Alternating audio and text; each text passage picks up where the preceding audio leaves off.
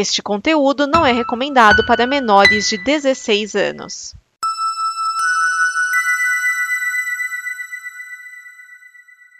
Obrigado por dar play neste programa. Em nome das pessoas que o fizeram, peço que você expresse sua opinião nos comentários e considere nos apoiar na campanha de apoio, seja no Apoia-se ou no PicPay. As informações e os comentários estão em nosso site comboconteúdo.com. Agora, fique com o programa.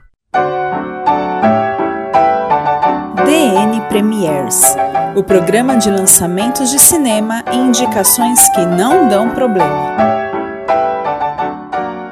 Neste programa estão Edson Oliveira, Márcio Neves, Vinícius Schiavini.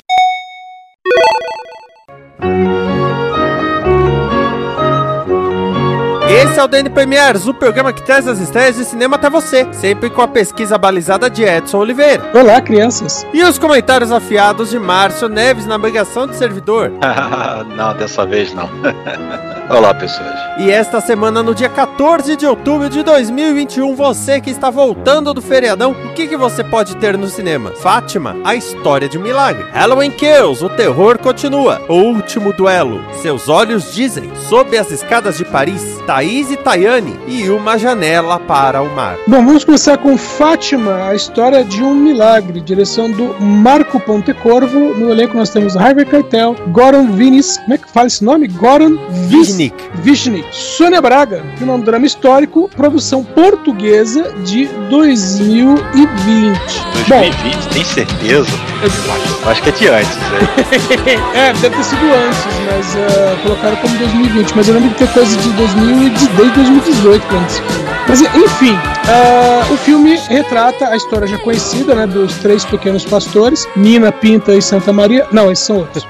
é, a Lúcia, o Francisco e a Jacinta, né, que em 2000, em 2000, em 1917, né, tiveram uma visão da Virgem Maria e, e depois outras, né, visões subsequentes tal, e, e transformaram Fátima no que é Fátima, né? Deram um nome para Fátima. É, o detalhe desse, desse filme é que a Sônia Braga interpreta a Lúcia. Ah. E ela e ela está sendo entrevistada em 1989, né? é, entre, o presente do filme é 1989, né? Porque a, a Lúcia mesmo ela morreu, acho que foi em 2005, se eu não me engano. Foi isso? É, não faz Sei, muito tempo. É, Eu então. sei que ela era caçula. É, 2005 mesmo, ela faleceu em 2005. E eu tinha 97 anos. E então, e aí a, a história é 1989, né? A Sônia Braga e o, o, o, o- o padre, né? Que também é um professor que, que tá entrevistando ela, é o Harvey Keitel. E aí ela vai recontando a história. É, eles fizeram né, um negócio até bacana, que é quando vai pro passado, a- as imagens ficam, vamos dizer, em tons de sépia, sabe? Então é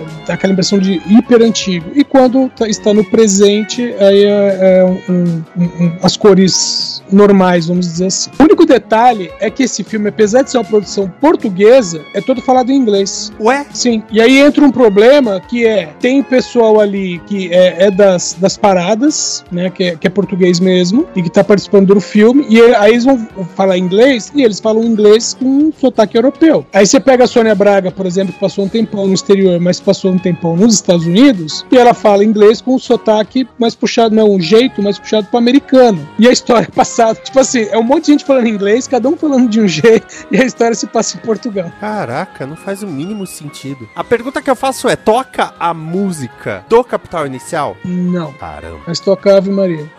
É, faz sentido. Faz sentido. Mas enfim, eu, eu achei um pouco fora de época. Bom, se bem que. Outubro, cara! Não, outubro. Ah, não, não, é, mas outubro é o mês de Nossa Senhora Aparecida. Esse filme tinha que Exatamente. sair em maio. É, é, tanto que tinha uma versão antiga, nem sei de onde que é aquele filme, tinha uma versão antigaça que costumava passar na televisão que normalmente passava em maio. É, não, é, é. É, É, tinha- enfim, tá. É, mas é Nossa Senhora. É Nossa Senhora. É, muita gente não sabe que quando Nossa Senhora história leva nome de lugar, é porque foi relatada a aparição lá. Sim. De Fátima, de Lourdes, de Copacabana. Não, gente, ela não apareceu no Rio de Janeiro. Não, na Colômbia, né? É. Guadalupe. Guadalupe. Também que não é é a no Rio de Janeiro. México. Peraí, tem Guadalupe no Rio de Janeiro? É, Tem um tá, bairro com agora. esse nome, sim. É o entreposto pra Zona Oeste. Na, na, na Zona Oeste, assim, alta, que é Bangu, Realengo. Não a Zona Oeste baixa, que é, que é Ja- Jacarepaguá, Barra. Eu acho que a gente falou o país errado. Eu acho que é Bolívia. Eu não lembro, eu- mas eu sei que tem um. É, Bolívia. Fala assim, tinha, era alguma coisa a ver com droga, eu não lembro o que, que era. Meu Deus do céu. Não sei se era Bolívia, se era Colômbia. É que às vezes, se você busca por Copacabana no, no Twitter, vem um monte de tweet em espanhol, o pessoal falando de, de, ah, visitei Copacabana, coisa assim, é, é da, da cidade lá, do local, né? da- Mas pode ser, é, é. pode ser argentino também, falando que visitou Copacabana. É, é. É confuso, é confuso. Próximo filme? Vamos lá que o próximo filme. Ah, esse eu tô empolgado. Nossa. Ótimo, vamos seguir. Versão brasileira Herbert Richards. Halloween Kills, o terror continua. Direção do David Gordon Green, com Jamie Lee Curtis, Judy Greer e Matt Shack. É um filme de terror, produção norte-americana de 2021. Aí a semelhança do Halloween lá de 78, que quando lançaram o Halloween 2, ele era uma continuação que continuava exatamente do ponto em que o primeiro parou. Exatamente, segundos depois. Exatamente. Que é, é o, o, o primeiro filme termina com o Michael Myers tomando tiro e caindo da sacada. O segundo filme começa com ele caindo da sacada, alguém indo lá embaixo falando, ele sumiu. Então, esse, é, vamos dizer, esse segundo filme da retomada, né, é, que começou com Halloween 2018, ele começa onde termina o outro, que é o Michael Myers sendo transformado em churrasco dentro da casa. E, e esse aqui começa exatamente no mesmo ponto, né? A,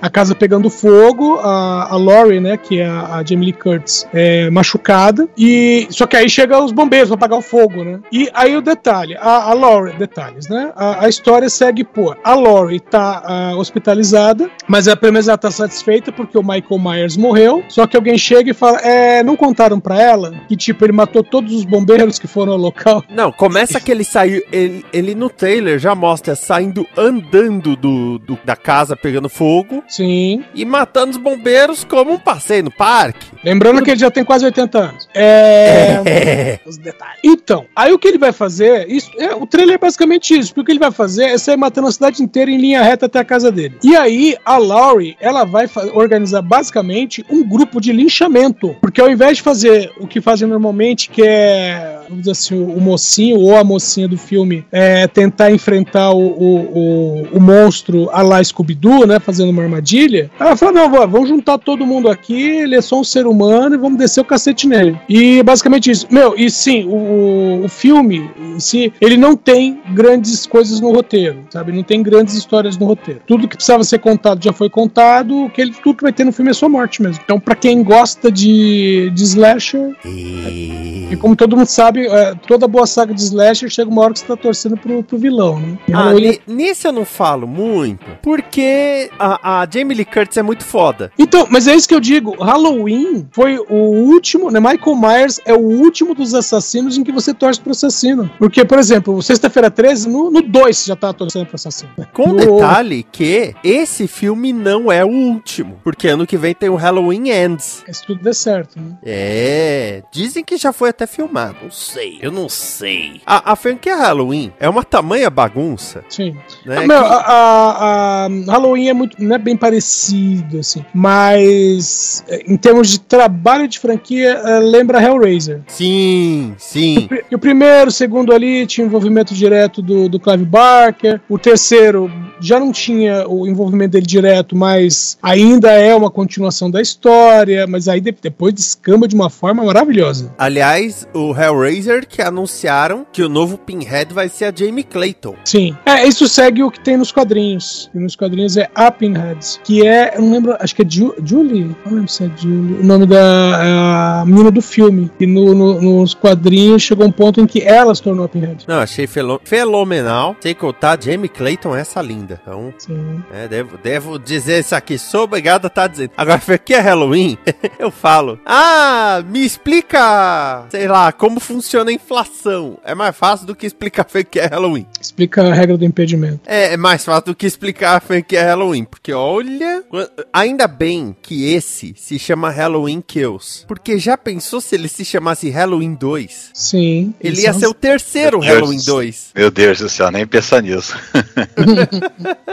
Isso porque teoricamente a retomada era era pra ser o 2, né? Que ele não foi numerado. Sim, é, e chamou Halloween. Então você tem três filmes chamados Halloween. Com o detalhe que esse Halloween Kills, ele começa com o lance da, da Laurie no hospital igual Halloween 2. Sim. Só que como eles decidiram dar uma roupagem diferente, dar um gás diferente, né? E, e o legal é que essa trilogia nova é toda com o mesmo diretor, é toda quase com os mesmos roteiristas, o que dá uma, uma estabilidade nos trabalhos, porque a gente sabe que, quer ou não, os outros, né, apanharam um pouco é, o- os outros filmes. Bom, se a Laurie já até morreu em filme, né? É no Resurrection que ela morre? É isso que eu ia falar, morre duas vezes.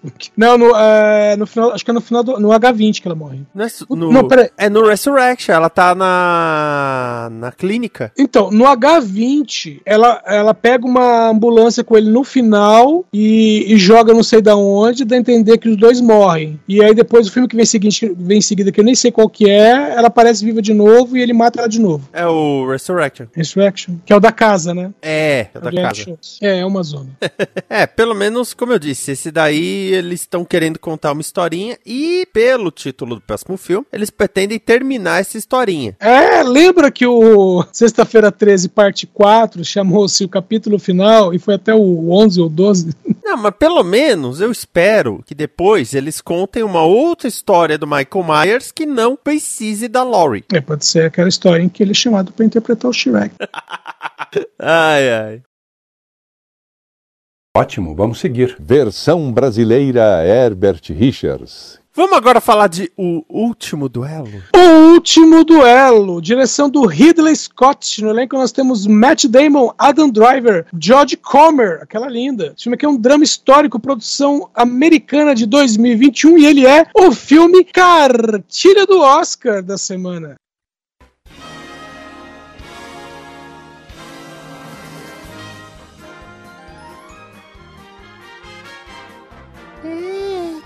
E também é o filme para qual o Skias vai falar: ah, não, ah, não. Bom, Eu tô, eu tô até com medo. Nós, nós acabamos de passar por um Halloween e você já tá me dando esse aviso, bicho. Porque vamos lá, o último duelo ele é baseado num livro. Se você for ver o trailer, vai dizer assim, ó, baseado numa história real. Tá. Não, é não é exatamente uma história real. Ele é baseado num livro e esse livro foi é um livro né, romanceado, levemente baseado numa história que teria se passado no século XIV, né, na França, em plena Guerra dos 100 Anos e que teria sido, vamos dizer assim, o último duelo sancionado pelo rei. Tá. Porque a- Porque a situação é- era o seguinte: ah, como falei, tá durante a Guerra dos 100 Anos, e aí você tem dois amigos: o, o Jean de Carrouche, que é o Matt Damon, e o Jacques Legris, que é o. ou não, Jacques Legras, que é o Adam Driver. E aí o, o Matt Damon é mandado pra guerra, o Adam Da- Driver fica pra trás. Quando o Matt Damon. Detalhe que ele tinha se casado, o Matt Damon, né? Mas não pôde nem consumar o casamento, foi pra guerra. Quando ele volta, a mulher dele, que é a George Comer, ela diz que foi violentada pelo Adam Driver. Aí tem toda aquela questão, porque ninguém quer acreditar nela, mas ela fica insistindo nisso não sei o quê. Aliás, isso é até resolvido. Questão- Isso não é um grande mistério com relação ao filme. É,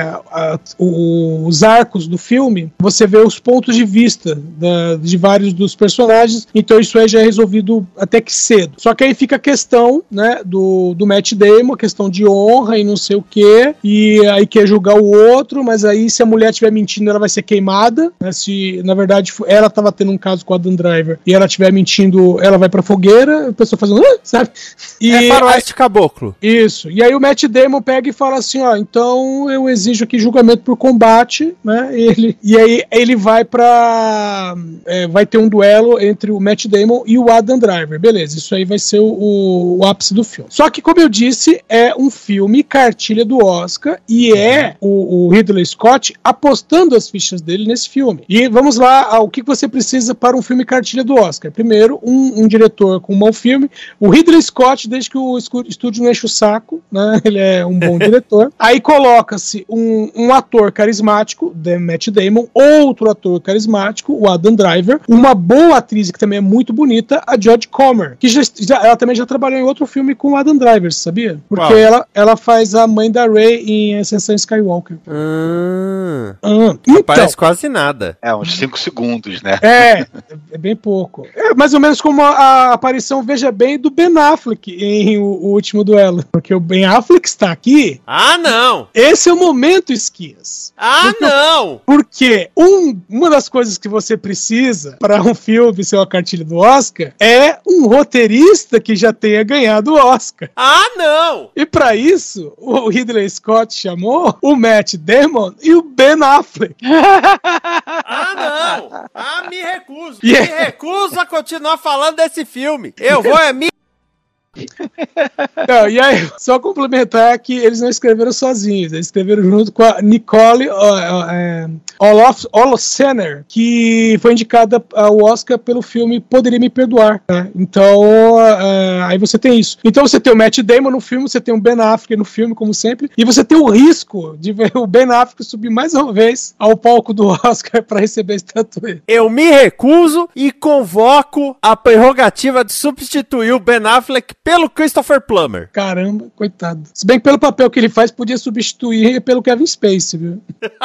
Vamos ao próximo filme? Por favor. Ótimo, vamos seguir. Versão brasileira Herbert Richards. Próximo filme, Seus Olhos Dizem. Direção do Takahiro Miki. No elenco nós temos Yuriko Yoshitaka, Yokohama Ryusei, Kyosuke Abe. Esse filme aqui é um drama romântico, filme japonês de 2020, mas ele também é a refilmagem de um filme coreano de 2011. Até aí, ok. Só que desse filme aqui estão falando pra caramba porque o BTS gravou uma música pra ele, pra esse filme. E falaram assim: não, porque nós passamos uma versão ainda não terminada do filme para o pessoal do BTS. Eles olharam e falaram: oh meu Deus, faremos uma música. Aí eu pensei: mas o filme é refilmagem de um, de um filme coreano, pô. Eles já podiam ter visto a outra versão. Mas vamos lá. Eles são jovens, eles não gostam de ver filme velho. Mas vamos lá. Nossa, 2011, velho. É, Eles são jovens, eles não gostam de ver filme velho.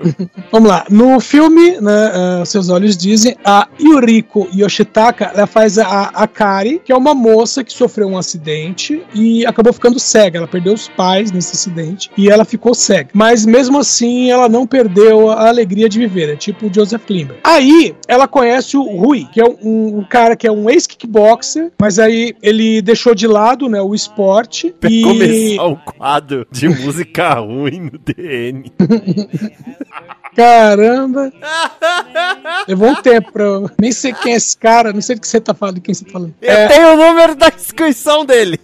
então, aí ele largou o esporte, né? Aí se meteu em alguns rolos, virou tipo um bandidinho e tal, não sei o quê. Aí se esbarram meio sem querer, né? E continuam conversando pra tentar se conhecer. Aí eles ficam amigos, evidentemente, a coisa evolui, como costuma acontecer, e aí o Rui, ele resolve que vai dar um jeito pra que a, a Kari faça cirurgia e recupere a visão. Eu só vou pedir uma coisa: não assistam o trailer do filme, porque ele conta a história inteira. Ah. Aliás, é uma coisa que é, até você lendo um pouquinho da sinopse, você acaba entendendo o que tá acontecendo com os dois, né? Mas se você assistir o trailer, mata tudo de uma vez só. Sabe, o- sabe o, o cara que montou o trailer, ele olhou e falou assim: Ah, puta que pariu, é um filme, é um filme japonês baseado num filme coreano, ninguém vai ver isso. Porque eu sou jovem, eu não gosto de ver filme velho. Por aí. Nossa, eu já tive aluno que eu ia tocar música que era do ano anterior. Nossa, teacher, essa música é velha. Eu cabra. Enfã. Enfã. Márcio, ó, vamos lá. Márcio, pro próximo filme, presta atenção no título, tá? Só vou dizer isso. Ah.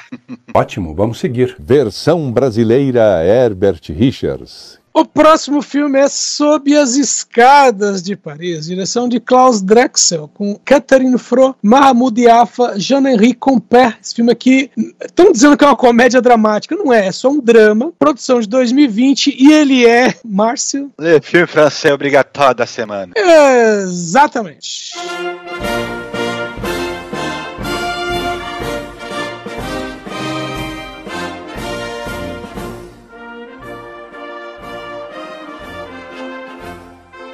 Meu, esse filme aqui é relativamente simples. E é o seguinte: você tem a Christine, que é a Catherine Frot, que é uma senhora já, e ela é uma moradora de rua. Ela mora nas ruas de Paris e né, ela vive né, da, da, da, boa vontade dos outros. Né? É, tem lá os centros de, de referência né, para ajudar pessoas em condição de rua, e ela vive disso. Além do que, ela dorme praticamente. Ela, é, é assim: ela dorme embaixo de uma ponte, pode-se dizer. Só que, só que é uma. É, essa ponte não é uma ponte passando sobre um rio, sabe? É tipo o viaduto do chá. Então ela mora embaixo, numa área ali que tem um.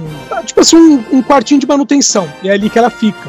E aí, um, vamos dizer assim, um dia, ela vê um menino, que é o Sully, que é o Mahmoud Yaf, que é um garotinho ali com seus 9, 10 anos. Ela vê o menino chorando, já é noite e tal. E o que acontece é que o menino se perdeu da mãe. E aí ele tem uma foto, que tá num, num saquinho de plástico. Essa foto é ele com a mãe, só que a Christine, ela repara que junto com essa foto tem um papel de deportação. Significa que a mãe e o filho iam ser expulsos de, da França, né? E provavelmente por isso que, que eles estão, vamos dizer assim, em fuga. E a, a, partir daí é a Christine ajudando o Sully a encontrar a mãe. É tipo um central do Brasil, só que em Paris. Não, a minha questão é: se o. Se o Sully conseguir um amigo chamado Mikael e eles forem trabalhar numa empresa, que tem que dar susto nas pessoas. Eu tô fazendo umas eu relações sei. hoje não, eu, eu, que eu, vocês não estão me acompanhando.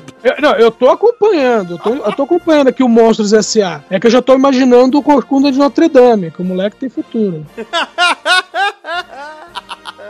Próximo filme? Próximo. Ótimo, vamos seguir. Versão brasileira Herbert Richards. Próximo filme, Thaís e Tayane, de, direção do Augusto Cevá. No elenco nós temos Jairo Matos, André Bancoff, Gabriela Vergani. É, esse filme aqui é um, é um drama, né? Então aqui tá com drama e aventura, não, é só drama mesmo, produção brasileira de 2018. Basicamente, esse filme é aquele filme estudo de personagem. Você tem duas meninas, duas, duas meninas, duas, elas são adultas, tá? Mas elas, vamos dizer assim, acabaram de se tornar adultas, elas são bem jovens. Thaís e Tayane. Ah, assim, elas têm um. Elas vêm de famílias diferentes, mas elas estão na mesma situação, que é numa estrada, no nordeste do país. Então, a Tayane vem de uma família problemática, a Thaís tem uma família até bem estruturada. Mas, de qualquer maneira, o que as duas fazem é, elas são garotas de programa, de programa e elas, elas duas não têm muitas, muita perspectiva. Aliás, a Tayane menos do que a Thaís. E aí, o filme, ele se passa em três dias nessa estrada, em que elas ficam indo de um lado lado para o outro. Então elas pegam carona, vão até um, um, certo ponto da estrada, conhecem algumas pessoas, conversam com essas pessoas, aí acabam pegando carona de volta, aí tem alguns rolos, ela se envolve com bandidagem, tem vários problemas, elas conhecem garo outras garotas de programa, e o filme é isso. Então é, tipo, é um estudo de personagem com as duas garotas que se passa em três dias. O filme é isso. E tudo porque o diretor falou que ele queria fazer um filme cujo personagem principal fosse a estrada. Eu, eu tenho que dizer que eu tô aliviado. Por quê? Quando você disse são duas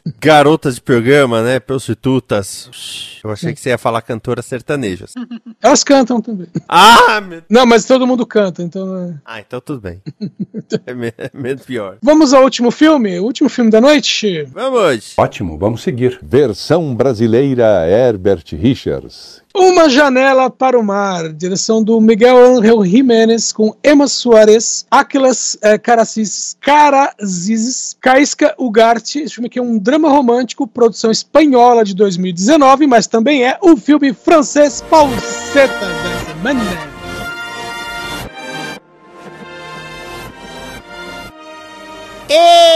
Nós, que beleza, rapaz. Ó, no filme você tem a Maria, que é a Emma Soares, ela tem 55 anos, e o médico chega e fala: Você vai morrer. Você que fuma maconha vai morrer até o Natal. Aí ela tava preparando uma viagem com a família. E aí ela pega e fala assim: ó, o médico chega e fala, ó, deu ruim. Aí ela hum, pensa, tá, beleza, dane-se e eu vou. E elas, ela, família, amigos, vão para uma ilha, que é a ilha de Niciros. E na ilha de Niciros, ela acaba conhecendo o Stephanos, que é o papel do, do Atlas Karazizes. E aí ela, vamos dizer assim, ela resolve é, esquecer que vai morrer e viver o viver bem o pouco tempo que lhe resta. Basicamente é isso. É a família viajando para um lugar pitoresco e conhecendo os, os pontos turísticos e você tem um pouquinho de drama familiar nisso. Bem, Fels? Bem francês. Assista sem medo. Nós vimos e você deve ver também. Assista Sem Medo é o quadro em que cada um de nós indica um filme para você assistir no conforto do seu lar.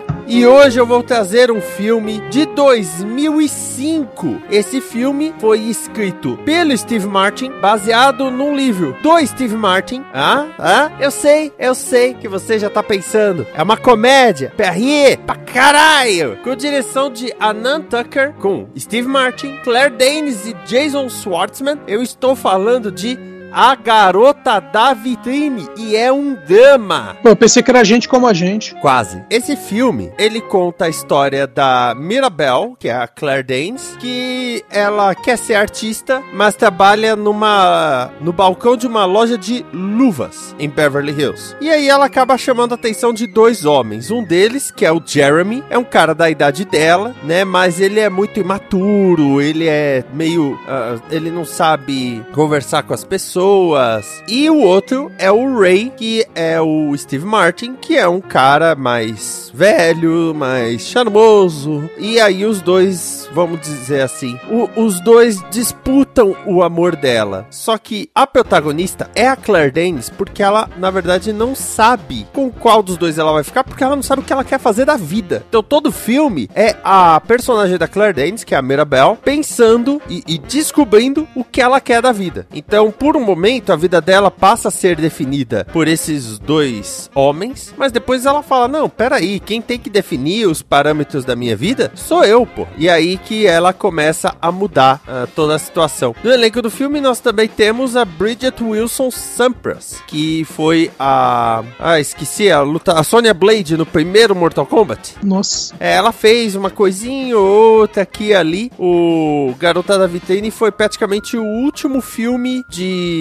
impacto da carreira dela. Nós estamos falando de 2005. né? Isso sem contar, claro, a Sonya Blade do Mortal Kombat 11, que ela faz a voz e o visual é parecido. Mas olha, um filme muito legal, um filme introspectivo, é um filme tranquilinho. O engraçado é que nesse final de semana eu assisti três filmes e o Garota da Vitrine não é nenhum deles. Mas é porque eu, eu assisti um episódio do Only Murders in the Building, que é a série do Steve Martin. Falei, puxa vida, eu nunca indiquei Garota da Vitrine e eu acho um baita de um filme. E é diferente. Eu gosto quando, cara, pessoas de comédia fazem drama. Pessoa de drama fazer comédia é desastre. Pessoa de comédia fazer drama geralmente vai bem. Sim, é verdade. E a história sendo do Steve Martin, pô, é melhor ainda, né? Mostra que ele sabe também escrever coisas mais, mais sérias, mais compenetradas. Então, tá aí o filme, o Shop Girl, né? O nome original Shop Girl. Tinha uma época que eu tinha o pôster dele como papel de parede do, do meu computador. Bacana. Ah, ele é legalzinho. E Claire Danes tá. Não dá pra dizer assim, tá fenomenal. Eu não lembro de um filme em que Claire Danes não estivesse bem. O filme pode não ser bom, mas eu não lembro de um filme que Claire Danes não estivesse bem. Ó, Romeu e Julieta, ela tá bem. Cara, que filme é meio. As Horas, ela tá bem. Peraí, qual a versão? A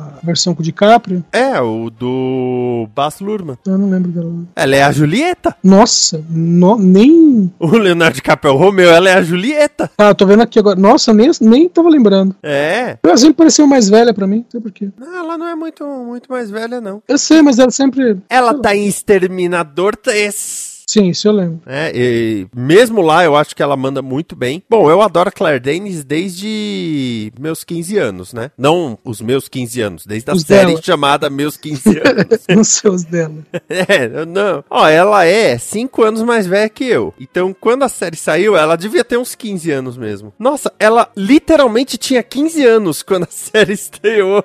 Eu tô pesquisando aqui. Então era realmente os 15 anos dela. hein? Era os 15 anos dela. É que o, a- o nome original era My So Called Life e no Multishow saiu como Minha Vida de Cão. Esse Meus 15 Anos foi no SBT. O SBT botou esse nome. Pela primeira vez na TV. É, que revelou ela e revelou o Jared Leto. E o Wilson Cruz, o doutor do Star Trek Discovery. O Jared Leto podia não ter revelado? Talvez. Vai fazer o quê? Márcio Neves. Pois bem, pois bem, eu vou voltar aqui pro ano 2000, falar de um filme que eu não, de novo, eu não sei se eu já recomendei ou se alguém recomendou, porque eu tenho a vaga lembrança, né? Mas eu tô com a memória ruim também pra poder lembrar de outros filmes que possam ser bons pra indicar. Então, se eu tô me repetindo, paciência, é porque é daquilo que eu falo, né? Se eu tô me repetindo é porque vale a pena. É dirigido por Robert Zemeckis, com trilha sonora de Alan Silvestre e estrelado por Tom Hanks e Wilson. Eu estou falando de Náufrago, original Castaway. Filmão, filmão muito bom. O legal desse filme é que ele, ele, ele foi filmado assim, né? As filmagens levaram dois anos para serem feitas, porque eles pegaram assim, filmaram em dois meses, três, dois, três meses em 99. Aí depois ficaram um ano sem filmar para poder voltar em abril de 2000 para poder o Tom Hanks fazer uma baita dieta de perder peso, por causa que ele muda muito de figura ao longo Sim. do filme, né? Então, para poder ser mais realista, ele deu uma de, na verdade, não dá nem pra dizer que ele deu uma de daquele o ai, cara, que fez o. Batman, gente. O Bale? nome do ator. O Christian O Bale. Christian Bale, né? Na verdade, o Christian Bale é que deu uma de Tom Hanks, né? Depois, né? No, no maquinista. Mas. É, mas, Mas mas o Tom Hanks já tinha emagrecido em Filadélfia. Filadélfia, mas acho que não chega no nível desse filme. Não chega. Meu, Filadélfia Oh. perdeu. 20 Foi 25 quilos que ele perdeu em Filadélfia, velho. Filadélfia ele fica só o de borboleta. Enfim, o, Fica é, só ele cream fica, é, nesse aqui ele fica, ele fica magro bombadinho, né? É, barrigudinho, né?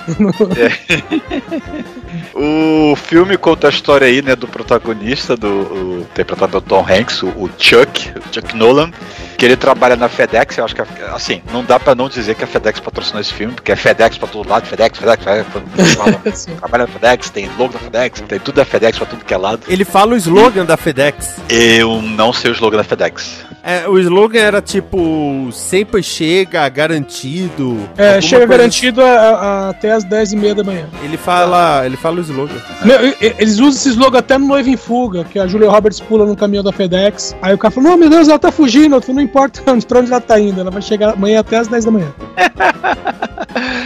Ai, enfim. É, conta a história do Chuck, né? Que ele é um, um- Ele é um analista de sistemas, mas na verdade ele é o pau pra toda obra, né? Porque ele é o resolvedor de problemas. Toda vez que a FedEx precisa ter algum impasse, algum entrave, alguma coisa que, que impede, né? a- ou vai potencialmente impedir né, uma entrega de ser feita, especialmente entregas grandes, ele é o cara que vai lá e resolve o problema, né? Fala com o que tem que falar, des- desembaraça o que tiver que desembaraçar e, a- e a coisa segue, segue adiante, né? É, ele é o verdadeiro cara da logística. É- esse é o cara. Exatamente. Né? A FedEx é a empresa de logística, ele é o cara que faz a FedEx funcionar. Um dos caras que faz a FedEx funcionar. E ele tem a vidinha dele lá, tem uma namorada e tal, né? Tem a vidinha dele lá. E num, desse, e num desses dias que ele tá na, na folga dele, né? acho que no jantar. Acho que ele jantar de Natal, até se não me engano. Porque começa no Natal. Ele é, ele é convocado, né, a ir pra Malásia pra resolver um, de novo uma treta que, que é pra desembaraçar alguma coisa, né? Então ele abandona a família, né? Que ele tem esse lance de ser workaholic, né? Então é uma coisa até que a namorada não gosta muito, mas né, ele tem esse lance dele, né? De, de, de trabalhar muito, ser viciado em trabalho, então ele larga a família pra trás, né? No meio do Natal, na, na véspera de Natal, no caso, para embarcar no avião e partir pra Malásia, né? Só que o que acontece é que durante o trajeto, né? do- durante o voo, é, o avião ele é, tá fora de curso, passa por uma tempestade, né? é, e acaba caindo, acaba tendo um cai no meio do mar, né? No meio do Pacífico Sul, né? E ele, ele é o único sobrevivente do voo, né? E ele a- a- acaba é, usando uma, uma boia inflável, né? Que, que ele até perde o sinalizador. Teria um sinalizador que poderia fazer as pessoas encontrarem ele, mas acaba perdendo, né? Cai no meio do mar e se perde.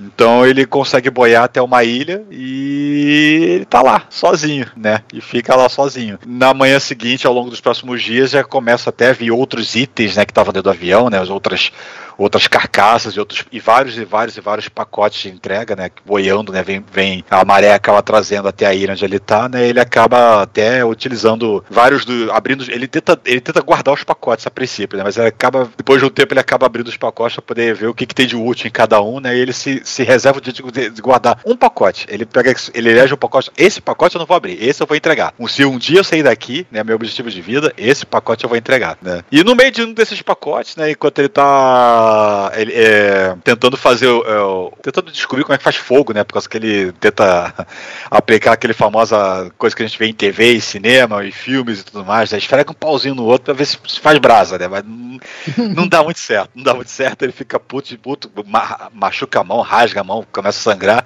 aí ele pega lá uma bola de vôlei, dá o Wilson, joga longe, e aí nasce o nosso coadjuvante, né, na história, a bola Wilson.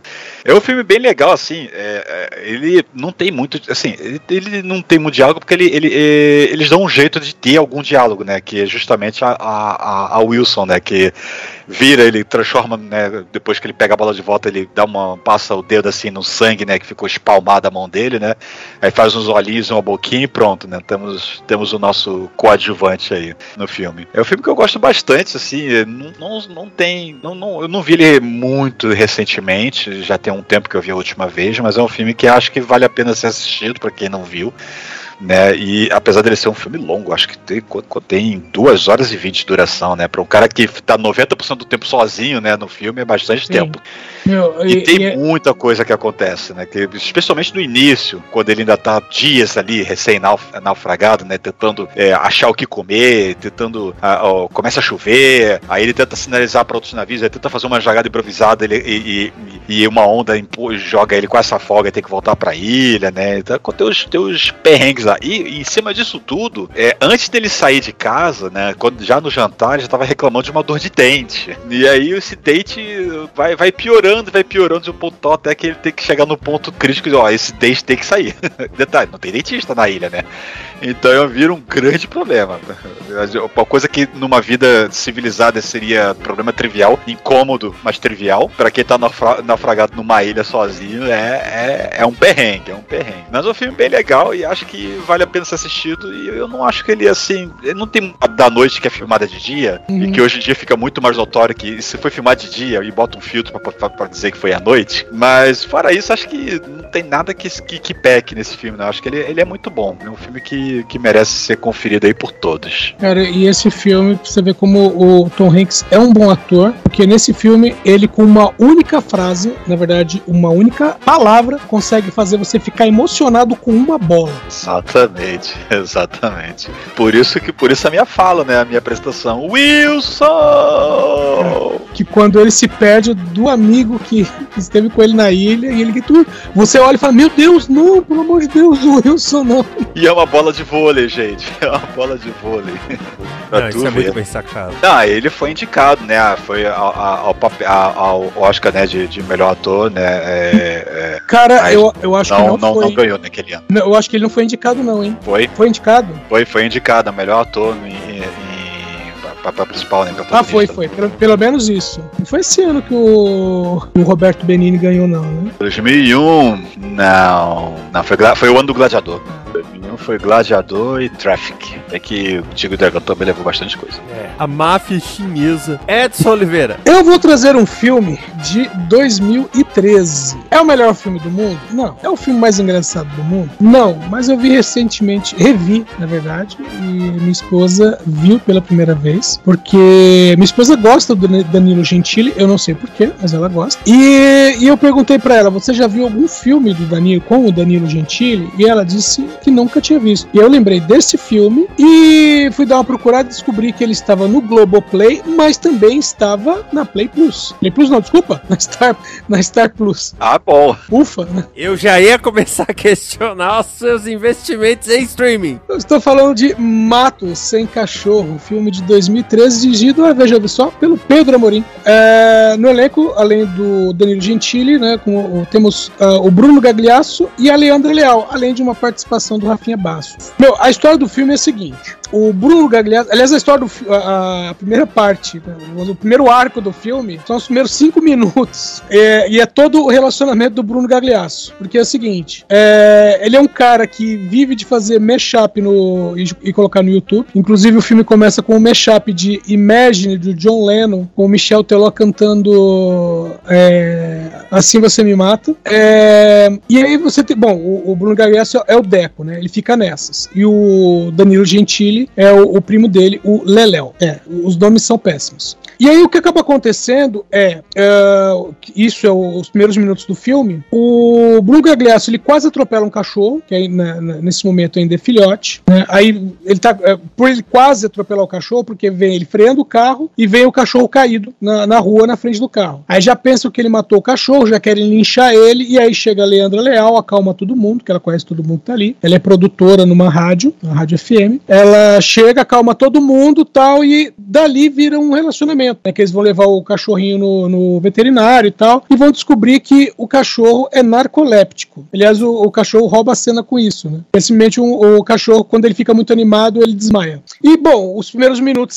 isso, e logo em seguida já corta para dois anos depois, quando a Leandra Léo deu um pé na bunda do Bruno Gagliasso, porque, porque ele é um vagabundo que não sai do sofá. E aí ele quer reconquistar a mulher, né? E aí, aí que entra o Danilo Gentili, porque tudo que ele faz no filme é ficar alfinetando o Bruno Gagliasso. Do tipo, o telefone toca, ele atende e fala, fala Oi, fulana, como se fosse a Leandra Leal, né? Aí o Bruno Gagliasso, ah, ela? Ah, não, você quer falar com ele? Ah, tá, tá, não sei o que. Aí ele passa o telefone e o Bruno Gagliasso, alô? Oi, mãe. Então ele faz isso o filme inteiro, fica enchendo o saco do, do Gagliasso, né? Do Deco. E o Deco tem uma ideia pra reconquistar a Leandra Leal, que é o quê? Sequestrar o cachorro, ficou com ela, né? E quando ela sentir falta do cachorro, né? Ele vai aparecer como se tivesse encontrado e vai ser um baita de um herói. Só que como ela tá namorando outro cara, ele acaba sequestrando o cachorro, só que ele vai ficando cada vez mais puto e não devolve o cachorro, né? E, e o filme é isso, é- são idas e vindas entre os dois, né? E a maioria das vezes são eles né, é, se xingando, né, o Bruno Gagliasso e a Leandra Leal, o Danilo Gentili no meio disso e várias piadas é, envolvendo um cachorro que desmaia. Mas apesar disso, o filme é legalzinho. tá? Tem um- alguns momentos mais constrangedores, mas ainda assim é um filme bacaninha que dá pra ver para quem está no, é, num relacionamento aí, dá pra assistir com a namorada, com a esposa, com o esposo, com o namorado e vão curtir sim. É bem bacana. Lembrando que ele está no Star Plus, não no Play Plus. É isso aí, Star Plus. Aliás, eu assisti na Globoplay e por algum motivo eu entrei na Star Plus e, e apareceu lá, acho que porque eu tinha feito busca e o maldito do Google fica caguetando. Ah, ele sempre vai cagar.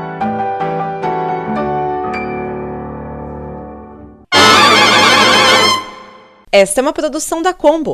Confira todo o conteúdo do amanhã em nosso site comboconteúdo.com.